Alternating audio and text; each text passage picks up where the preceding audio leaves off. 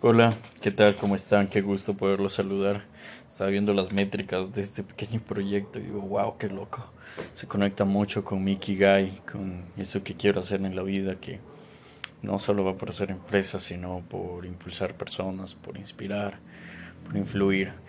Así que hoy quiero conversarles un poquito sobre por qué me pierdo continuamente y esa falta de disciplina que a veces que a veces nos carga, ¿no? Nos quiere llevar jalados hacia ese placer inmediato o esa satisfacción. Y quería hablarles de una herramienta que sirve para toma de decisiones. Se llama autoconfronto. Este episodio va a ser cortito porque la verdad estaba en horario de trabajo, pero como buen CEO no se puede escapar. Pero debo retomar también porque como bueno nos gusta ser productivos y eso sí priorizar. Ok, entonces, ¿Por qué soy indisciplinado? Muchas personas buscamos ser disciplinados desde, desde, desde el presionarnos, el jalarnos hacia adelante, el buscar herramientas que nos acudan, de pronto baños de abuelada, eh, rutinas forzadas como alarmas súper pesadas. Yo tengo una de esas, he hecho los baños y jalar de pronto el cuerpo hacia que es un método que algunos les funciona sinceramente. Lo vemos con, con las personas más cercanas hacia la vida militar. Pero yo soy un poco más fan de cuestionarnos profundamente y entender por qué hacemos lo que hacemos o por qué queremos hacer aquello. Eh, qué nos mueve, qué no nos mueve, eh, cuestionar si lo que hacemos vale la pena, vale el esfuerzo sobre todo o no. Y Sí, por momentos tiendo a ser muy disciplinado y por otros me dejo llevar por mi naturaleza actual y la que he aprendido por mucho de ser súper sensible y dejarme guiar por mis emociones.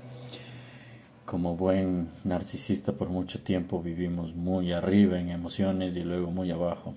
Ayer me ponía mi mandil de, nutricionista y sentí que le había fallado a esa parte de mí que alguna vez quiso ser nutricionista y me dio unas ganas de llorar.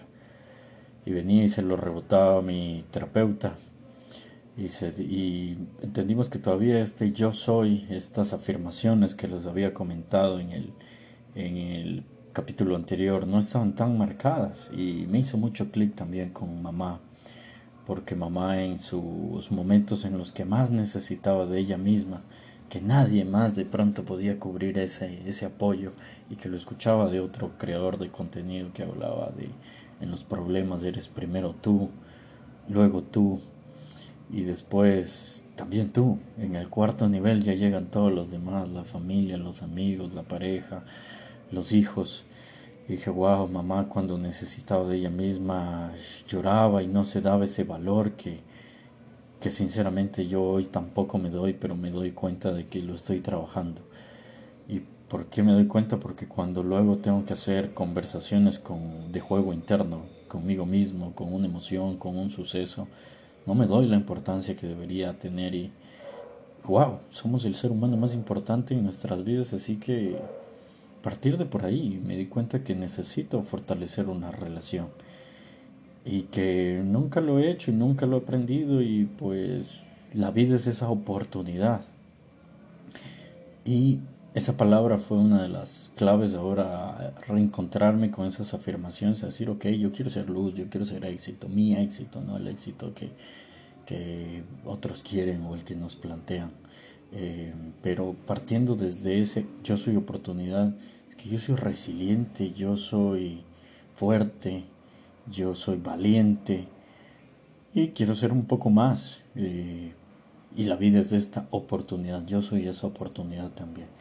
Así que me abrazo a mí mismo, converso con todo lo que tenga que conversar, lidio conmigo mismo, lidio con mis procesos y les invito a que también lo hagan. Si necesitan ayuda, pues escríbanme, chequen mi Instagram, me ha encantado ver de dónde nos escriben, de dónde nos siguen, eh, ver quiénes nos escuchan. Pensé que no iba a ser tan sonado, pero me alegro.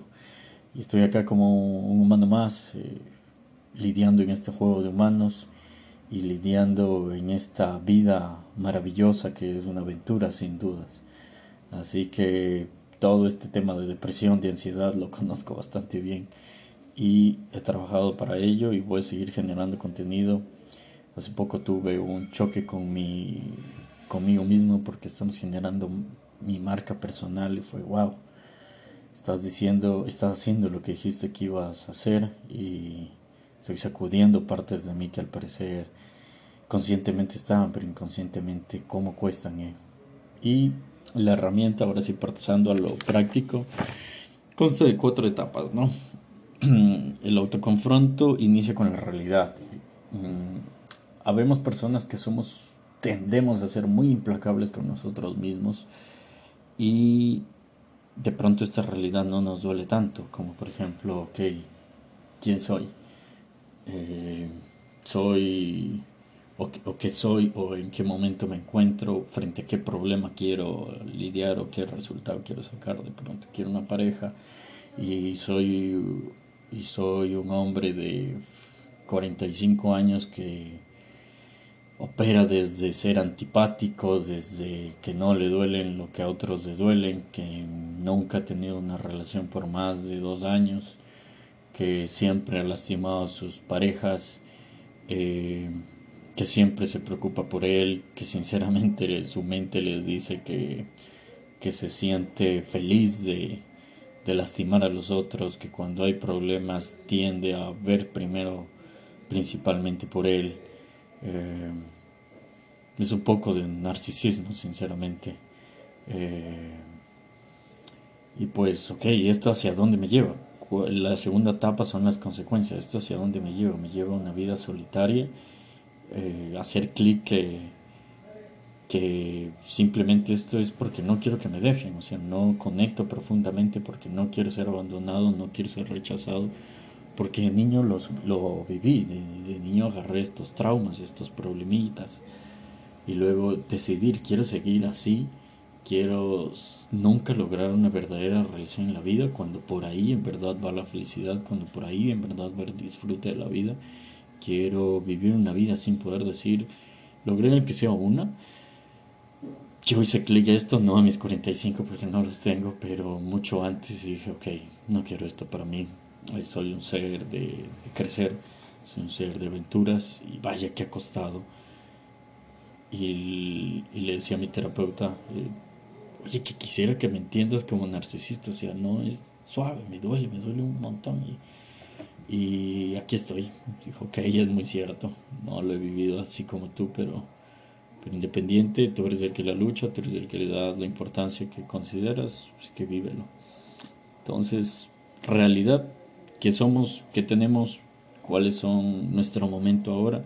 Tal vez otro problema como adolescente. Mis padres no me entienden.